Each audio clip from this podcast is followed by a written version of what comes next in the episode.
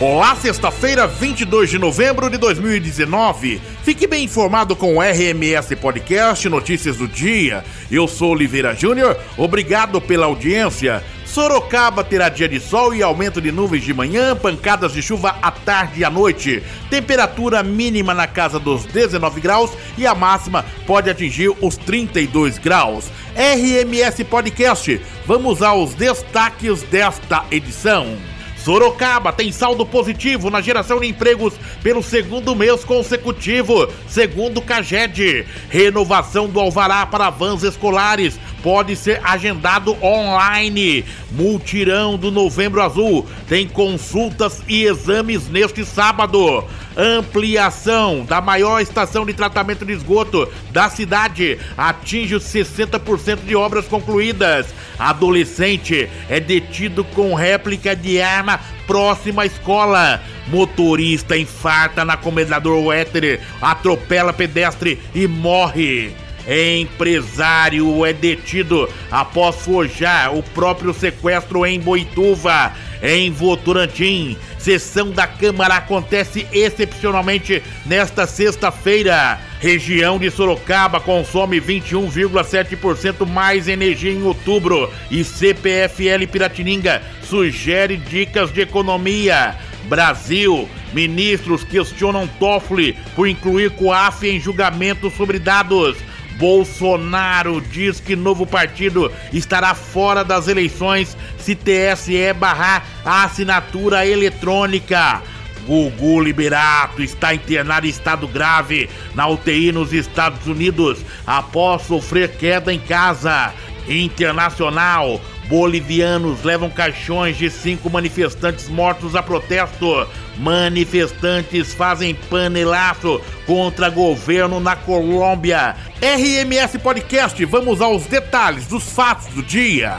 Sorocaba fechou o mês de outubro com saldo positivo de 749 empregos gerados com carteira assinada, segundo dados do Cadastro Geral de Empregados e Desempregados CAGED do Ministério da Economia. Foi o segundo mês consecutivo em que o saldo, ou seja, o resultado da diferença entre admissões e desligamento, fica no positivo.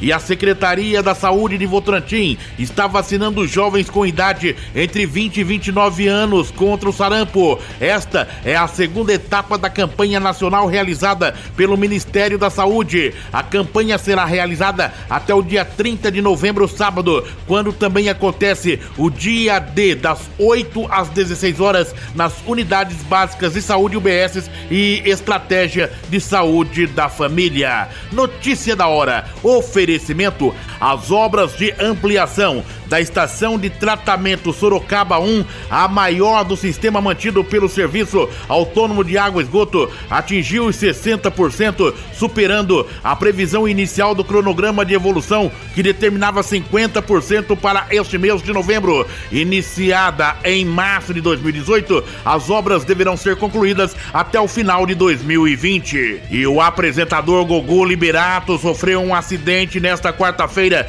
em sua casa em Orlando, no nos Estados Unidos e está internado na unidade de terapia intensiva. A informação foi confirmada pela assessoria por meio de nota. Liberato caiu de uma altura de cerca de 4 metros e bateu a cabeça em uma quina enquanto montava uma árvore de Natal. Seu estado de saúde é grave. Para dar continuidade e intensificar a campanha Novembro Azul, a Policlínica Municipal de Especialidades Edivar Maluf promove neste sábado, das 7 às 17 horas, um mutirão com aproximadamente mil atendimentos entre consultas, exames e cirurgias. Pelo volume, o mutirão terá continuidade no último sábado do mês, dia 30 de novembro. Levantamento da CPFL Piratininga aponta que somente nas cinco maiores cidades da região de Sorocaba, o aumento do consumo de energia foi de 21,7% em outubro, quando comparado ao mês anterior, setembro. O montante seria suficiente para abastecer 8.400 novas residências pelo período de um ano. Votorantim foi o município que registrou a alta mais intensa, com uma ampliação de 43,1%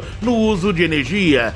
E a Urbis Trans Transportes disponibilizará, a partir do dia 2 de dezembro, o agendamento online para a renovação do alvará do transporte escolar para o ano 2020, com o objetivo de melhorar ainda mais o serviço prestado aos condutores de vans e ônibus escolares. Com a facilidade, os interessados poderão acessar o site urbis.com.br para solicitar o agendamento do serviço. Os mais de 900 funcionários da Santa Casa de Sorocaba ameaçam paralisar as atividades a partir de terça-feira por conta de atraso no pagamento do vale, que deveria ter sido pago no dia 20, informou o presidente do Sindicato dos Trabalhadores da Saúde de Sorocaba e região, Milton Sanches. Ele usou a tribuna da Câmara Municipal nesta quinta-feira durante a sessão ordinária.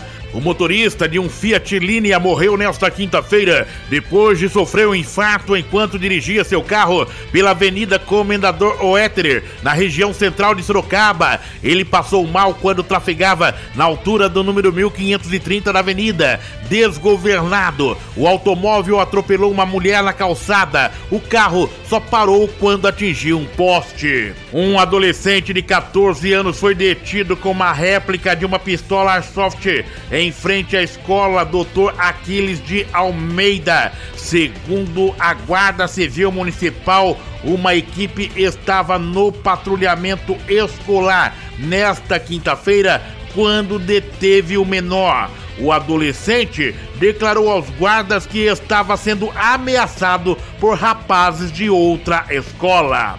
Um homem de 34 anos foi detido por forjar o próprio sequestro em Boituva. Segundo a Polícia Civil, a família dele não sabia que o sequestro era falso. Então eles registraram um boletim de ocorrência. A justificativa, segundo o empresário, é que ele estaria passando por problemas financeiros. Assim forjou todo o crime para ganhar tempo. Hora do Café. RMS Podcast, o nosso café especial desta edição, vai para o presidente do Sindicato dos Médicos de Sorocaba e Região, Dr. Eduardo Vieira, que acompanha o RMS Podcast. RMS Podcast acompanhe também pelas plataformas digitais Break, Spotify ou Google Podcast. Aguarde RMS Podcast, o seu portal de notícias, uma forma diferente de você ficar bem informado.